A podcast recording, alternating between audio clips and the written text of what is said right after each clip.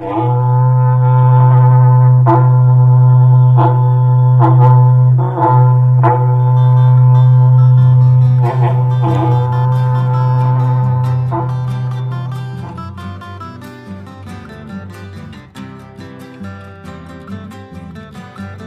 queridos ouvintes do CRVcast. Muito bem-vindos a todos, principalmente aqueles que passaram a nos ouvir este ano. Hoje eu, Lais, estou aqui com vocês para mais um episódio com um convidado muito especial, Dr. Vitor Breno Pedrosa. Ele é zootecnista, professor doutor da Universidade Estadual de Ponta Grossa Possui mestrado e doutorado pela USP, especialização em genômica animal pela Universidade do Guelph, Canadá. É coordenador do Laboratório de Estudos em Melhoramento Animal, conselheiro técnico e responsável pela avaliação genética de algumas associações e grupos como o nosso, CRV Lagoa. Vitor, muito obrigado pela sua presença aqui hoje e seja bem-vindo ao CRVcast. Obrigado, Laes. Agradeço o convite e dou aí um alô especial para todos os ouvintes. Bom, o tema do nosso episódio de hoje casa bastante com a ficha criminal do Vitor. Ops, ficha profissional. É, que é melhoramento de gado de leite da pesquisa ao campo. Então, nosso intuito aqui hoje é mostrar para vocês o quanto que a pesquisa impacta na vida do dia a dia do criador, do pecuarista.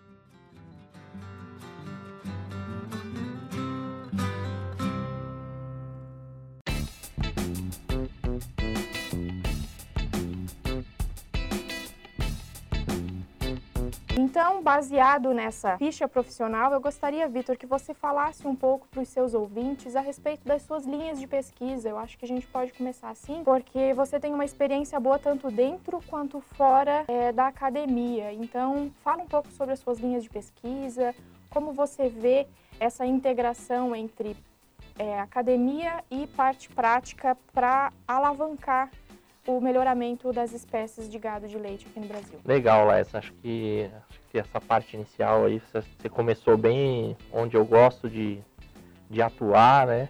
É, eu acho que e talvez até me considere um pouco esse perfil de, de um professor profissional aí que gosta de fazer essa ponte, esse link entre a universidade e o campo. Eu acho que isso é extremamente importante a gente vê isso muito aí nos países que, que têm um desenvolvimento da pecuária leiteira aí muito forte. Não consigo enxergar, por exemplo, Estados Unidos, Canadá, França, Alemanha, Austrália, sem essa ponte entre o criador e a universidade. A gente enxerga bastante isso lá fora. Muito que o criador utiliza por ter adentro, ele vem com um respaldo muito grande de pesquisa, né, vem com respaldo muito grande de ciência, e eu acredito bastante nisso. E, e, consigo enxergar resultados bastante promissores aqui, inclusive no Brasil. E quando a gente consegue fazer essa ponte entre a ciência e a pecuária de campo. Então, enxergo aí como, como um ótimo cenário, bastante promissor Posso dizer aí que 10, 20 anos atrás a gente via muito menos isso no Brasil, né? Existia um, um, espaço muito grande entre a universidade e o campo e hoje esse espaço ele se reduziu bastante. O criador está mais interessado no que está acontecendo dentro da ciência, dentro das universidades, ele consegue enxergar o impacto disso e da mesma forma a universidade no Brasil começou a ver a importância em que a ciência tinha que dar o respaldo para o criador, a ciência tinha que dar uma resposta em termos de produção, ela não podia ficar só dentro da universidade ou só dentro do artigo científico. Sim. Então, eu, eu consigo enxergar um horizonte bastante promissor dentro dessa linha. Dentro das minhas linhas de pesquisa, é, o que eu tenho atuado bastante dentro da bovinocultura leiteira é uma parceria muito interessante que eu tenho com a Associação Paranaense. É, sou muito grato a eles pela oportunidade de trabalhar com os dados do Paraná, que são dados bastante consistentes. Né? Eu tenho que ressaltar isso, o trabalho que é feito dentro da Associação da Raça Holandesa para ter informações é, importantes, aí, informações reais dentro de um controle leiteiro oficial. Né? Isso ajuda bastante no respaldo do trabalho. E a gente tem trabalhado aí com algumas linhas desde a parte de endogamia, a produção propriamente dita, conformação, também tem trabalhado com estudos de interação genótipo-ambiente, né, já que há uma diversidade muito grande de ambiente nesse nosso Brasil e a gente sabe que pode haver um impacto é, importante disso é, no próprio resultado genético, onde utilizar essa genética. Então, basicamente, dentro da pecuária leiteira é isso que eu tenho uh, direcionado e tenho resultados aí bastante interessantes. Então, a sua pesquisa é bastante aplicada por conta dessa parceria que vocês têm com a Associação Paranaense, certo? Exatamente. A gente consegue, uh, faço parte do conselho da associação e a gente consegue, dentro desses resultados obtidos na pesquisa, levar ao conselho o que a gente tem obtido de resultado, né? Então a gente sai um pouco só da questão da publicação científica, mas sim para o criador enxergar o que está acontecendo dentro do meu rebanho, o que, que eu tenho de resposta é, dentro desses dados que eu estou coletando. Né? Uma das coisas que a gente discute bastante é o criador coleta bastante informação, mas o que, que eu faço com essa informação? Então é justamente aí que, que o meu trabalho é, acho que pode colaborar com o criador, é justamente levar essa informação, olha, você está indo para esse lado, é, o que você tem de tendência genética, por exemplo, isso aqui, você pode melhorar naquele aspecto, uhum. e muitas vezes o criador, no dia a dia, na correria ali é, do curral, ele não consegue enxergar essa resposta e a gente está tentando levar isso para ele. Isso, até não é tanto obrigação dele lidar com dados, né? É, se ele tem, se ele é amparado tecnicamente por um comitê ou por um conjunto de pessoas que consiga explorar melhor os dados dele, a parte dele realmente que é a mais importante para a gente, que é a coleta de dados, ele está fazendo e de uma forma bem feita. Eu acredito que as propriedades do Paraná são vitrines para as demais propriedades leiteiras do Brasil justamente por conta disso. Eles não medem esforços em anotar tudo o que acontece dentro da porteira, seja com o animal, seja com todos os animais, seja dados de produção, de reprodução, de produção e reprodução. Então, eu acho que tudo isso ajuda a pesquisa, porque se não tiver dados, a gente do melhoramento, principalmente, né, que não desenvolve tanto experimento quanto as outras áreas, a gente sofre bastante para tentar ajudar ele. Então, se ele vê que a informação depois vira é, algo útil para ele dentro da porteira, com certeza ele vai contribuir, vai ver mais valor agregado naquilo. Perfeito. É bem isso que a gente consegue enxergar lá. É, o criador, é, principalmente aí da pecuária leiteira, né, ele não tem descanso. Ele trabalha de domingo a domingo, é, 4 horas da manhã ele está tirando leite, ele vai dormir tarde, então assim, ele tem de fato pouco tempo é, para poder pensar em tudo, né? Porque ele tem a família dele ainda, além de todos, todas as dificuldades que ele enfrenta ali no dia a dia. Então, justamente acho que esse é o diferencial do conselho técnico também, né? E de um bom trabalho feito dentro das associações, porque elas possam pensar é, para ele o que seria melhor de resposta para esse criador e justamente como você mencionou, daí ele vai ter é, mais capacidade de ir lá, coletar as informações, coletar os dados com calma, com tranquilidade, porque já tem todo um corpo técnico por trás, pensando no que, que ele pode fazer para evoluir e que essa informação chegue mais fácil para ele, mastigada, para que ele possa realmente trabalhar naquilo que é importante no que toma bastante tempo dele. Sim. Só falando assim em termos de pesquisa, o próprio termo já diz que pesquisa e ciência na realidade, tudo ao nosso redor é fruto disso, né? A gente não está falando só de genética e melhoramento, mas tudo ao nosso redor é feito de pesquisa e ciência e no melhoramento não é diferente. Desde que a gente começa a pensar em uma nova característica, tem estudos básicos, então basicamente tem um modus operandi para a gente trabalhar em cima de uma nova característica. Precisamos saber se ela é herdável, se ela tem uma relação favorável, principalmente com outras características de interesse zootécnico. Precisamos saber se ela tem respaldo de seleção para essa característica, qual que é o impacto econômico. Então, as pesquisas, quando a gente fala em pesquisa, é um conjunto de pesquisa. Cada um dentro da universidade ou da sua instituição faz um pedacinho dela. Eu acho que a pesquisa não é feita só de um, um estudo em particular, específico, mas sim de uma gama de estudos que lá no final a gente vai ter um resultado que realmente vai ser aplicado na prática. Com a tua experiência, você como você compartilha essa, esse processo de pesquisa? Uhum. Não, legal. É, se você observa os primeiros trabalhos lá de melhoramento, né, o quanto que, que isso que você mencionou é importante. É, se a gente contar um pouco de história lá, né, no início, quando não havia coleta de informações, né, lá no começo de 1900, o quanto o criador que queria selecionar, que queria observar quem eram os melhores animais, tinha dificuldade de ter essa informação, porque muitas vezes, e o criador sabe disso, aquele animal que ele acha que tem um potencial genético interessante, quando ele começa a produzir, quando ele começa a ver esse potencial produtivo do animal, não é muito aquilo que ele esperava. E daí as universidades começaram a estimular as associações e as associações começaram a justamente se interessar pela coleta. E o mais importante para o melhoramento genético fundamental, uma coleta de informações de qualidade, que tenha confiabilidade dentro dessa informação, para que esse processo ele possa ser o melhor possível em termos de resultado. Então lá atrás, o que a gente pensava, né? O criador de leite pensava em melhorar o leite. Então, basicamente, essa era a essência de todo o processo de melhoramento genético. Então, vamos começar a fazer isso de uma forma controlada. As associações começaram a ter, mas será que esse controle, ele só vindo do criador, até que ponto ele é confiável?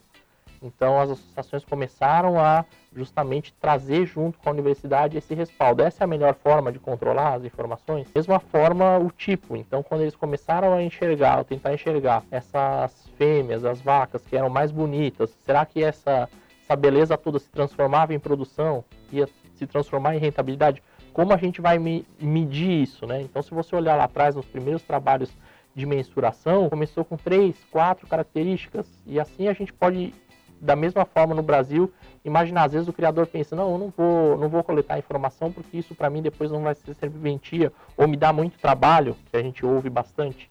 Mas esse trabalho, ele começa com três, quatro informações, ele vai evoluindo, 5, 6, ele vai tomando gosto por aquilo, porque ele vai vendo que aquilo traz resultado para ele. Às vezes aquilo que ele não media, ele começa a medir e falar, ô, oh, eu estou falhando nisso aqui. Então, isso aqui não está dando o resultado que eu esperava. Então, é, justamente isso aí pode trazer muitos benefícios por ter adentro. E para nós, dentro da ciência, essa informação ela vai ser vital. Se o criador ele tem condição, então, de fazer uma coleta bem estabelecida, quanto maior o número de informações, a gente vê lá fora, né, 200, 300 características sendo mensuradas aí nos grupos americanos, canadenses, o quanto que a gente ainda pode evoluir em termos de informação e o quanto que essa informação pode retornar para o criador. Então eu enxergo que, que isso no Brasil ele tem evoluído, há uma preocupação cada vez maior. Se nós falarmos aí, é, antes a gente falava só de criador grande que coletava informação, hoje o pequeno, o médio, ele coleta informação também. E isso pode, sem dúvida nenhuma, vai trazer benefícios tanto para a ciência quanto para essa resposta ao próprio criador. Sim, com certeza. Bom, é, só para fechar, eu acho que essa nossa abordagem geral sobre pesquisa, eu acredito que hoje, não sei se você compartilha da mesma visão, Vitor, a respeito do, do público que a gente está respondendo por meio da pesquisa. Hoje em dia não são só características de interesse econômico para o criador e para a indústria, mas também são características que o público consumidor daqueles produtos finais, seja carne, seja leite, seja outros derivados, é, ele está querendo buscar mais e quer que a pesquisa ampare ele desse, dessa maneira. Eu acredito que algumas características como emissão de metano, como o próprio perfil de ácidos graxos do leite e também eficiência alimentar, que atenderia aos três elos, são características bastante é, interessantes também para o consumidor final, que ele está querendo ver a seleção e é, a pesquisa amparando todo, todo o desenvolvimento é, para é, conseguirmos atingir o que eles estão buscando, seja ácidos graxos, que são mais benéficos para a saúde, ou seja, a produção de animais que emite menos metano e, consequentemente, menor é o efeito estufa da produção de leite.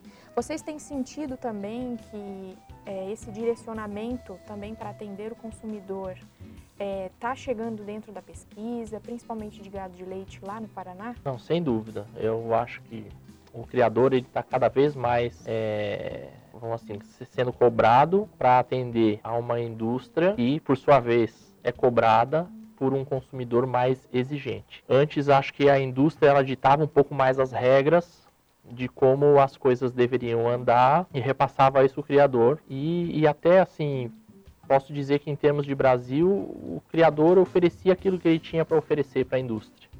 E muitas vezes a indústria se adaptava a isso. a essa condição. Hoje não há mais espaço para isso. Hoje o consumidor é super exigente, ele quer consumir algo que seja, como você mencionou, muito bom para minha saúde e não afete o meio ambiente e que seja produzido da forma é, mais politicamente correta possível. É, e com isso, fez com que a indústria começasse a ter uma exigência de padrão de qualidade maior e, por sua vez, a indústria passou isso ao criador. Então, a gente observa que esse pequeno e médio criador que não se adequa, por exemplo, a essas condições, e isso afeta, sem dúvida nenhuma, o preço do leite, faz com que o leite anualmente oscile, isso é internacional e o impacto reflete aqui dentro. Toda essa cadeia está muito interligada. Então a gente tem esse sentimento sim, de que hoje o consumidor ele quer consumir um iogurte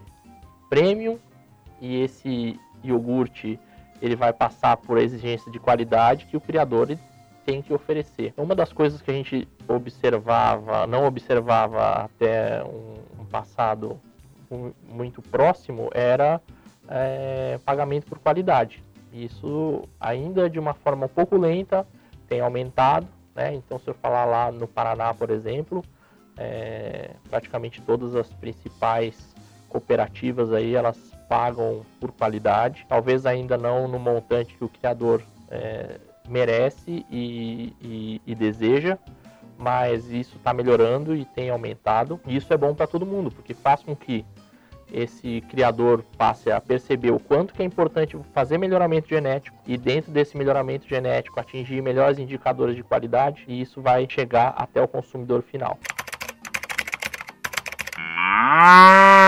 Muito recente, eu acho que de dois anos para cá, e esse impacto ainda se tornou maior e a pressão é maior com relação justamente ao ambiente. Então hoje a gente vê muitos consumidores às vezes até com, com pouca informação, falar, ah, não, é, a vaca está sofrendo quando extrai o leite dela, isso... É, não, é, por favor, a vaca ela está muito bem, ela está muito bem tratada, muito bem tratada até que muita gente, então assim, ela está sendo bem cuidada, ela, ela é bem alimentada, ela fica num conforto, até porque se ela não tiver num conforto, ela não vai produzir bem do jeito que, que a indústria necessita. Então, assim, é, a gente precisa linkar também essa informação, fazer a campanha a favor do leite, porque o leite sim é um alimento extremamente nutritivo e a vaca não, ela não sofre, tá? É, toda essa questão ambiental ela precisa ser mais bem trabalhada é, para que as pessoas tenham melhor informação e sem dúvida nenhuma elas vão perceber que a bovinocultura leiteira ela faz muito bem aí a cadeia como um todo. Com certeza, eu acho que o nosso papel é justamente esse, né? Quebrar essas barreiras que são criadas ao longo do tempo e levar informação de qualidade. É para isso que o CRVcast também está aí hoje. Bom, você falou um pouco a respeito lá de como o melhoramento era feito quando não tinha dados. Consegue sumarizar para mim, é, para os nossos ouvintes, que para eles vão ser de fundamental importância com certeza, a evolução é, de uma forma assim, não tão específica como modelos que vem mudando ao longo do tempo e tudo mais, metodologias, mas de uma forma geral, como a pesquisa contribuiu para a gente chegar na, no, na pecuária de leite que a gente tem hoje? Legal. Acho que tem bastante história envolvida e bastante coisa importante, né? Então, voltando lá atrás na parte de produção, o criador basicamente ele estava preparado e queria e preocupado em melhorar o leite. E daí, quando ele parte para o melhoramento genético, ele começa a se perguntar o quanto disso é passado, é transmitido para as próximas gerações. Então, uma das primeiras uh, questões que foram levantadas é a heredabilidade dessas características produtivas. Eu vou concentrar esforços em selecionar características que são importantes, mas será que elas respondem geneticamente? E os estudos aí mostram ao longo do tempo, tanto no Brasil quanto fora, que sim, essas características produtivas são herdáveis. Ou seja, se você selecionar para que elas aumentem, elas vão de fato aumentar. E isso passou a ser bastante interessante em termos de produção. O próximo passo a gente vai para a conformação. Então, quando o criador ele passou a ter muito interesse nas características de tipo, eles começaram a se perguntar: e essas características, elas respondem ao processo de seleção? E as características de tipo, quanto mais o criador foi se envolvendo com isso dentro da pista, dentro do julgamento, mais ele ficou apaixonado por isso e o número de características aumentou sensivelmente. E, logicamente, dentro da ciência e dentro das universidades, um maior número de características a serem avaliadas. E eles começaram a perceber que algumas delas tinham um impacto grande, elas tinham heredabilidade bastante interessante e outras nem tanto. Então, a gente pode falar facilmente aí, um exemplo clássico é a estatura. Então, a estatura tem uma heredabilidade elevada. Lá no início, todo mundo pensava, eu preciso ter uma vaca grande para ela ser bonita, para ela ser vistosa, uma vaca show, que a gente falava. Uhum. Então, você olhava aquela vaca entrando na pista, ela impressionava, ela saltava os olhos. E por ter uma característica extremamente herdável, né? Então, isso respondia muito fácil. O criador que selecionava para tamanho, ele tinha como resposta gerações e gerações de maior tamanho. A grande problemática, falando em correlação, é que esse aumento de tamanho faz com que esse animal ele consuma mais e não necessariamente consuma mais para produzir mais e melhor, mas ele consuma para se manter, porque ele é um animal de grande porte. Então, se você observar de 10 anos para cá, por exemplo, a própria ciência começou a dar essa resposta de falar assim, olha, essa característica é muito herdável, esse animal está comendo muito e não está produzindo tanto quanto você gostaria. Então você começa a observar dos últimos julgamentos para cá que o animal tem reduzido de tamanho. E a vantagem é que a ciência conseguiu mostrar que, devido a essa alterabilidade, a resposta também veio mais facilmente para você selecionar contra tamanho. Então, tudo que foi feito lá atrás conseguiu, de certa maneira, se corrigir hoje. E a gente hoje busca uma vaca mais eficiente, de menor tamanho, que tudo aquilo que ela consuma seja para produzir mais, não para se manter num porte elevado.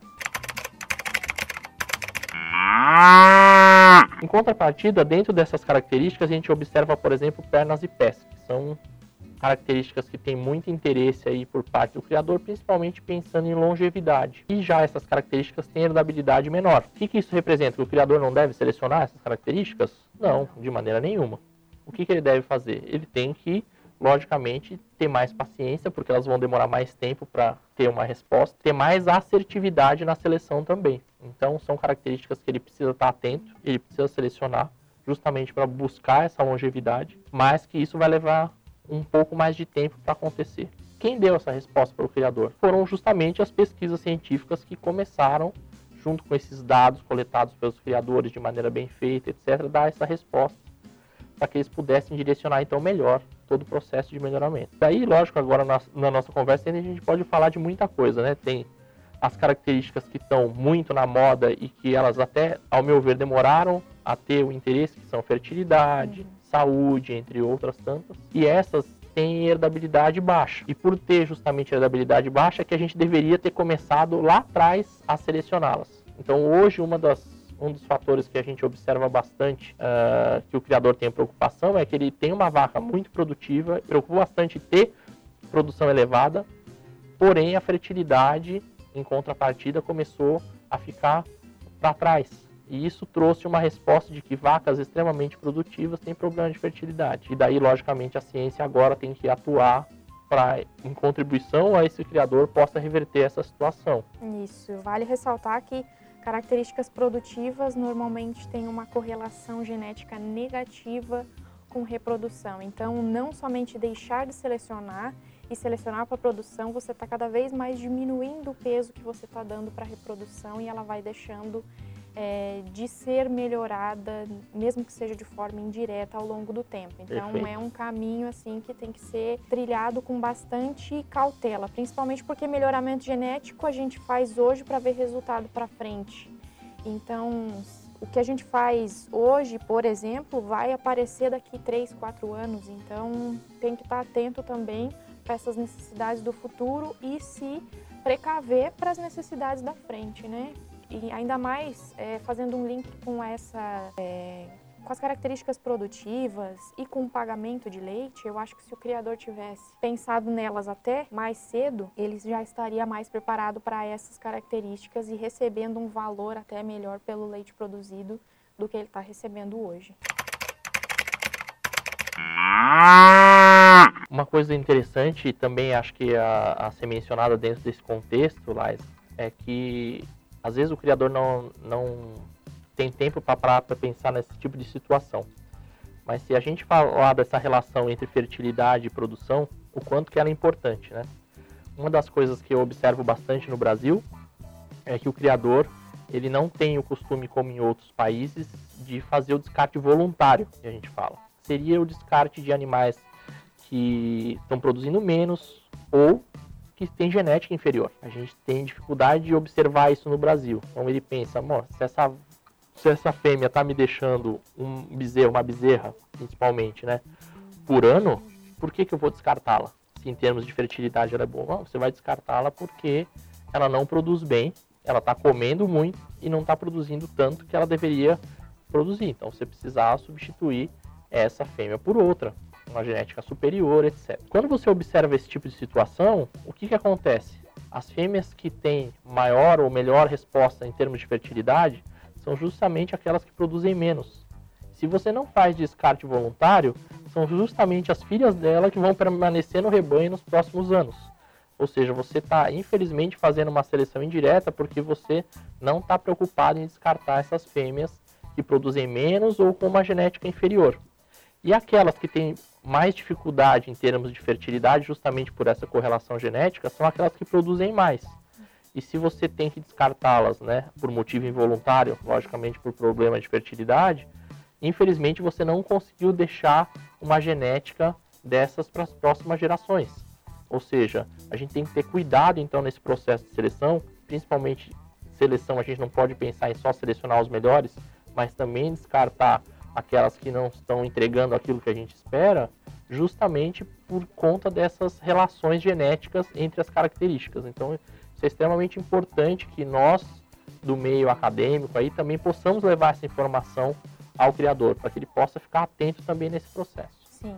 É, eu acho que hoje na literatura a gente tem muito trabalho a respeito disso, tanto com rebanhos nacionais quanto fora do Brasil. Então, ele está amparado cientificamente por muito trabalho. E se ele tem alguma dificuldade de acessar, talvez porque está numa língua estrangeira e etc e tal, eu acho que ele pode buscar a universidade para auxiliar ele nesse sentido, né? Se ele não participa assim de uma associação ou não tem um respaldo técnico de alguma associação, alguma coisa nesse sentido, eu acho que as universidades estão abertas aí para auxiliar ele nesse sentido e que ele pegue o resultado da avaliação genética e consiga realmente fazer um trabalho que atenda aos objetivos de seleção dele. O que a gente mais aplica e vê realmente, eu acredito que seja a herdabilidade e correlação, porque não tem como né, a gente pensar em melhoria de uma característica se ela não é transmitida e não tem como a gente pensar em melhoria dela se ela não tem relação com outras. Mas o boom do momento, principalmente aqui no Brasil, é a tal da genômica.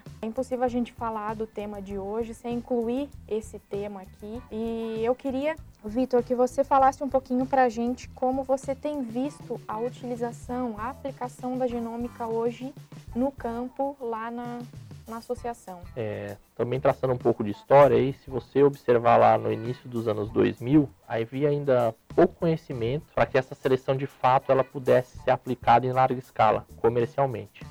Então a gente viu que o criador que se envolveu com isso lá atrás, ele criou um pouquinho de medo, porque uhum. justamente a parte molecular não dava a resposta que o criador esperava em termos de seleção, mas isso mudou, mudou completamente. Então a gente fala, né, que 2009 foi o ano dessa quebra de paradigma aí, onde a genômica entrou com, com muita força aí, com com os chips né, de, de avaliação de muitos marcadores simultaneamente. É, isso criou-se uma expectativa muito grande diante disso no mercado, né, de como será que vai ser a resposta dessa vez, como vai ser a resposta molecular dessa vez. E a resposta foi muito boa. A gente observa aí que praticamente no mundo inteiro essa seleção com base genômica ela já é realidade. Isso não está distante dentro é, do criador do Paraná, acho que do criador do Brasil inteiro. Hoje o criador sabe que a genômica ela consegue sim trazer uma resposta bastante interessante para o criador e de forma antecipada. Então, quais são os principais objetivos, né? qual o principal respaldo que a genômica pode dar ao criador? Então, primeiro que você conseguiu selecionar mais cedo. Então, uma das coisas que a gente não tinha condição de fazer antes é qual é a resposta genética confiável de, um, de uma bezerra, por exemplo, ou de uma fêmea jovem. A gente não tinha, enquanto ela não encerrasse pelo menos a primeira produção, você não tinha uma resposta confiável da genética dessa fêmea. Como hoje você tem uma resposta muito melhor e mais palpável, a bezerra nasce você já tem condição de saber qual é o potencial genômico né, e genético desse animal. Com isso, tornou todo o processo muito mais fácil. A gente começou a mudar em fazer seleção só de macho e fazer seleção também de fêmea. Logicamente, a seleção de macho tem muita importância, porque essa genética do macho ela vai se espalhar por boa parte do rebanho e a fêmea é aquela genética individual. Mas hoje a genômica veio para contribuir também com essa informação. Então hoje eu consigo observar a genética dessa fêmea mesmo antes dela começar a produzir e já consigo observar que touro que seria, que seria mais interessante para essa fêmea quando eu for acasalar ela pela primeira vez, quando for inseminá-la pela primeira vez. Isso, eu acho que no começo a utilização da informação genômica para a seleção ela foi um pouco subestimada por conta de a gente ter características quantitativas. Então são muitas regiões no genoma que determinam a característica e a seleção de certos pontos com certeza não iria levar a lugar nenhum de uma forma significativa. E com o advento dos chips de SNPs, como você mesmo falou, tudo isso tornou possível. A gente consegue encontrar é, pontos espalhados de uma forma assim geral é, no mesmo espaçamento ao longo do genoma e consegue relacionar isso e estimar um efeito para cada ponto desse aí com base no nosso banco de dados fenotípicos ou banco de desempenho. Por isso que a informação do campo ela precisa continuar sendo realizada. Essa é uma parte que, quando veio o boom da genômica pela primeira vez, todo mundo acreditava que a partir de então era genômica e acabou. Era só coletar um pelinho do rabo e acabou.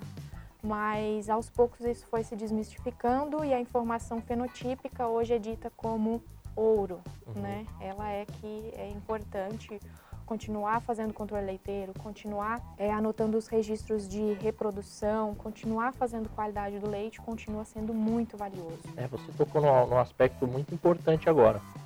É, eu ouço bastante dos criadores é, justamente essa questão. Para que, que eu vou continuar coletando dados se eu já tenho a resposta genômica?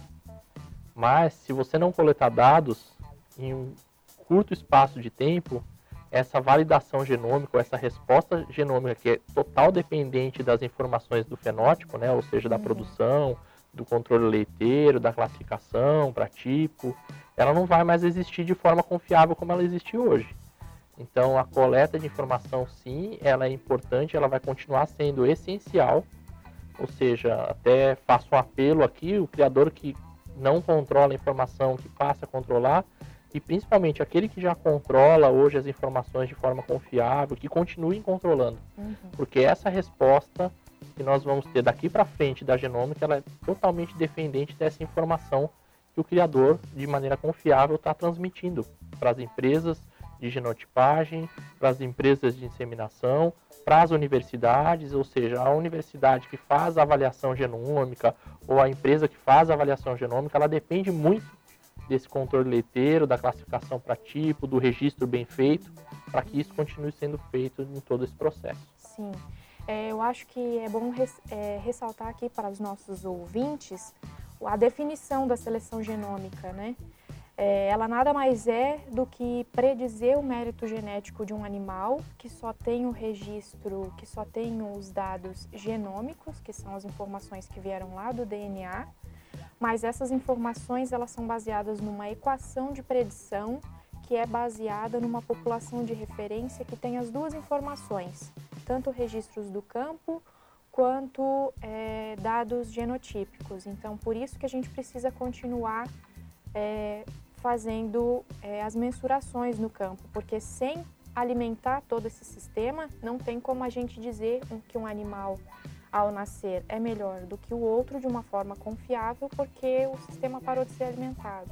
Então, eu acho que o mesmo apelo que o Vitor faz aqui, eu também faço, continue registrando, continue medindo novas características, principalmente porque, como a gente mesmo falou agora há pouco, tudo muda, as necessidades mudam, as características mudam, hoje, por exemplo, na Holanda, a gente trabalha com um sistema de avaliação de 60 características, então é um número bastante elevado e tudo isso se deu em função da mudança do mercado, mudança de objetivos, atender novos públicos.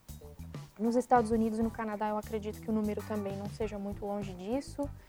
E é, a gente tem resultados na pesquisa, até se vocês tiverem interesse, quem está nos ouvindo, de acessar é, artigos científicos que compilem essas informações, podem enviar e-mail para a gente, porque a gente passa certinho todos os links para vocês em, é, acessarem esses, esses dados e verificarem que realmente a genômica ela tem respaldo.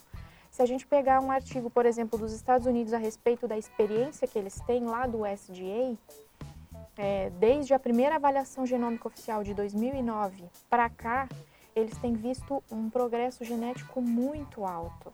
Então, o intervalo entre gerações ele tem diminuído, a idade média dos pais tem caído, é, a acurácia de predição dessas informações elas tem cada vez mais aumentado. Então, estima-se que aproximadamente 96% dos touros jovens têm acurácia entre 73% e 80%. Isso é um valor muito alto. E quando que você ia imaginar isso lá atrás, né? Nunca. Nunca, uhum. nunca iria imaginar sem o animal ter pelo menos um registro próprio. Ou seja, quantos anos precisa para a gente ter informação e hoje a gente tem isso de uma forma muito rápida. É, então, realmente, é, das pesquisas que a gente tem visto, não desmerecendo as outras, mas a que mais tem um impacto assim de acelerar o progresso genético e quem sabe fazer com que aquele médio consiga chegar no patamar do grande de uma forma assim muito rápida, né? Sim, sem dúvida.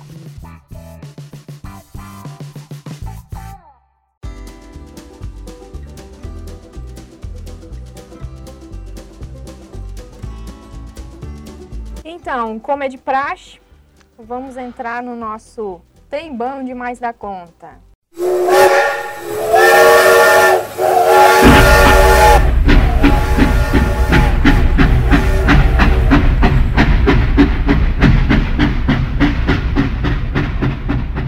Bom, Vitor, então, como você é o nosso é o primeiro episódio que você está com a gente hoje, só para elucidar para você e para aqueles que estão escutando esse episódio pela primeira vez e não tiveram oportunidade ainda de escutar os anteriores, já deixo aqui a minha, a minha, o meu alerta para que vocês escutem os outros, porque eles também são bem bons e bem, bem úteis para todos vocês. É, o trem bom demais da conta é a dica que a gente dá. Eu vou começar hoje, o meu trem bom demais da conta é para a comunidade em geral. Apoiem mais as pesquisas, incentivem mais as pessoas a pesquisar.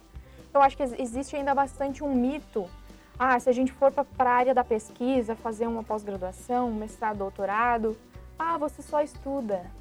Eu acho que essa parte do só estuda machuca a gente num tanto que vocês não têm noção. A gente está produzindo pesquisa para o desenvolvimento do país, para o desenvolvimento é, de uma parte, pensando em genética e melhoramento animal, de uma parte, de uma atividade que leva muito PIB para frente. Então, a gente tem uma responsabilidade muito grande na nossa mão também, que é promover a pesquisa, é, que é divulgar a pesquisa, seja por meio de artigos científicos, seja por meio de artigos técnicos.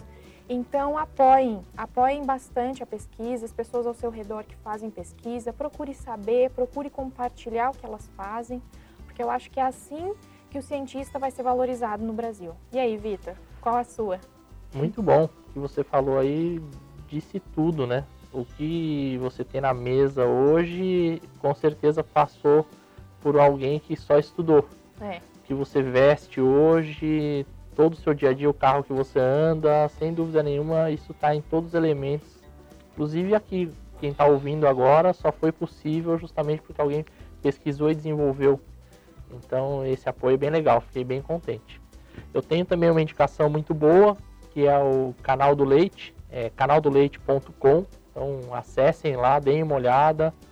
Eu tenho uma coluna de melhoramento genético lá, tem muita informação bem legal, não só do melhoramento genético, como de nutrição, é, a parte toda de manejo, instalações. Acho que tem bastante informação legal para quem é interessado aí na pecuária leiteira. Até Indico aí a nossa última coluna que tive a oportunidade de escrever com a Liza em parceria, acho que ficou bem legal.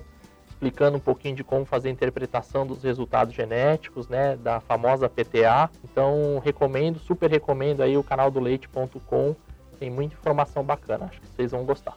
Isso aí, com certeza. Eu acho que informação bacana é o que tem que chegar mais pro nosso público-alvo, seja ele consumidor, seja ele produtor, técnico, estudante. Informação de qualidade tem e o canal do Leite é uma, um desses meios que as pessoas podem encontrar. Bom, antes de agradecer ao Vitor, eu gostaria de agradecer a todas as pessoas que têm compartilhado os nossos episódios nas suas redes sociais e também quem vem respondendo as nossas enquetes que a gente tem feito principalmente no Instagram. Não deixem de comentar, não deixem de compartilhar, é, que logo logo a gente tem novidades para todos que compartilham e todos que comentam e dão a sua opinião. Afinal de contas, a gente está fazendo isso para que vocês recebam informação e informação de qualidade. Então, sempre que tem alguma ideia, por favor, nos escreva. A gente tem canal no YouTube, temos uma conta no Instagram, também temos é, Facebook e vocês também podem nos encontrar por meio da nossa página, né, www.crvelagoa.com.br ou por meio dos nossos e-mails. E se você também está interessado em fazer pós-graduação, eu acho que a Universidade Estadual de Ponta Grossa é, abre inscrição. Isso aí, ela frequente. abre inscrição todo ano. A gente está com curso de mestrado lá, tá bem legal. A gente já está indo para o quinto ano. É, tem muita coisa interessante sendo desenvolvida lá dentro da universidade, não só em melhoramento genético, mas também em outras áreas aí relacionadas à zootecnia. E sempre lá para agosto, setembro, abre o edital, processo de seleção que ocorre normalmente no final de novembro. Então, sem dúvida nenhuma, estamos lá de, de braços abertos para recebê-los. Bom, Vitor, eu agradeço imensamente a sua participação hoje. Nosso bate-papo foi muito interessante. É, já deixo aqui o convite para daqui uns dois, três anos a gente fazer uma atualização desse podcast para a gente ver como anda a pesquisa no gado de leite. E sempre que você tiver algum tema e quiser participar do nosso podcast, sinta-se em casa, seja bem-vindo. Obrigado, eu que agradeço, Laís, a oportunidade, toda a equipe da CRV, né? Agradeço muito a oportunidade de poder se aproximar um pouquinho mais, ou, melhor, aproximar a universidade um pouquinho mais do criador. A gente precisa, faça um pouco da, da meia-culpa aí da ciência, que a gente também tem que falar um pouco mais da linguagem do criador para se aproximar e essa é a tentativa nossa, né, para que ele passe, passe a ter mais interesse nesses nossos assuntos aí que, que todo mundo sai ganhando, tá? Muito obrigado, foi bem legal o nosso bate-papo. Até a próxima e é a CRV Lagoa melhorando seu rebanho e a sua vida.